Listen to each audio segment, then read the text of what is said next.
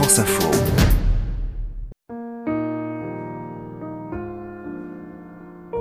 La Marseillaise, de l'intime à l'universel, Marc Lièvremont. Pour la petite histoire, mon père était militaire de carrière, mais on n'a pas eu une éducation euh, élevée dans le, le dogme, la culture de, de la patrie. Les premières Marseillaises dont je me souviens euh, vraiment et de l'émotion qu'elles m'ont procuré, euh, c'était parce que je jouais avec Thomas, mon frère Thomas. euh. La Marseillaise pour moi c'est pas la dimension patriotique euh, de, de jouer pour ton pays. Il y a de ça, mais euh, c'est pas la motivation, c'est plutôt l'esprit de corps en fait de- des acteurs. Quand on chante la Marseillaise, c'est comme si on, on se faisait une promesse, d'une certaine manière, qu'on va jouer les uns pour les autres, qu'on va se battre les uns pour les autres. C'est se dire tu peux avoir confiance en moi et, et je sais que j'ai confiance en toi. Et, moi- j'adore, c'est vrai que j'a- j'a- j'adore ça. Peut-être plus aujourd'hui en étant un peu plus âgé. euh, et, alors que je suis plus acteur, parce que ça me paraît important et chouette de se dire par exemple que j'ai grandi en pays catalan et que donc être heureux d'avoir m'être senti catalan, que j'ai pas du tout de sang catalan, et en même temps me, me sentir profondément euh, français et puis très européen et même citoyen du monde. Et donc c'est une, dans mon esprit en tout cas une approche tout à fait positive. Marc Lièvremont, un épisode de la Marseillaise reste méconnu, celui de la demi-finale de la Coupe du Monde 1999, lorsque vous avez chanté une deuxième fois l'hymne national en cercle entre joueurs pour perturber les All Blacks.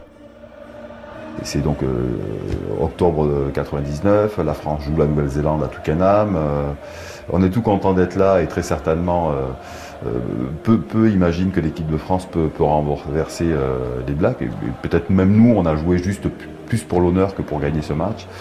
Et, sur l'avant-match, on s'était dit qu'après les hymnes, bah, les Blacks nous imposent d'une certaine manière ce haka, hein, quoi. à la fois on respecte, mais en même temps qui, qui les galvanise, et que derrière il y a le coup d'envoi, et on, autour de notre capitaine Raphaël Ibanez et des, leaders de l'équipe, on s'était dit il faut casser ce rythme-là.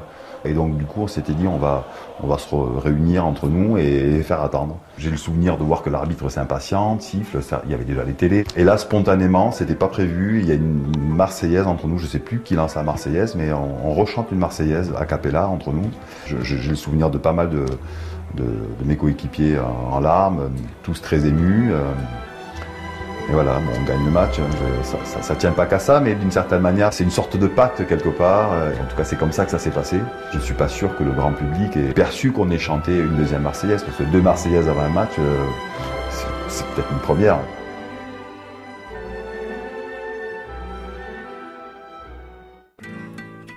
Je me souviens d'une très belle Marseillaise aussi, un très beau moment aussi, j'avais été hyper ému. euh, C'était après, euh, bien plus tard, donc euh, après la Coupe du Monde 2011, où là je suis sélectionneur.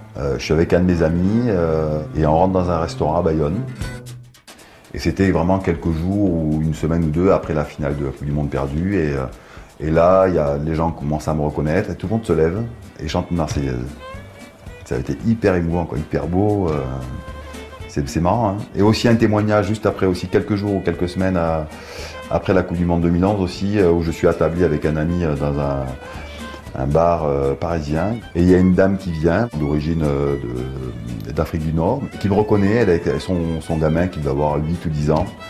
Et elle me dit, ah monsieur, euh, euh, merci, euh, c'était beau, euh, c'était fabuleux, vous savez quoi, euh, mon, fils il a voulu apprendre la Marseillaise grâce à vous, grâce aux, émotions de cette Coupe du Monde et cette finale. Enfin, je trouve que c'était magnifique comme, témoignage spontané de quelqu'un certainement qui n'avait pas grand chose à, à voir avec le rugby. Elle m'avait reconnu, elle était venue m'apporter ce, ce témoignage lié voilà, à des émotions, à ces épopées.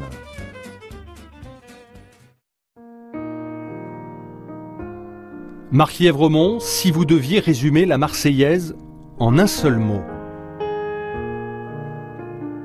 Bon, C'est difficile de résumer les choses en un, mot. C'est une communion, on va dire, euh, ou alors plutôt euh, quelque chose, une fraternité, on va dire, parce que c'est un beau mot quand même. euh, donc c'est l'expression d'une fraternité, la Marseillaise.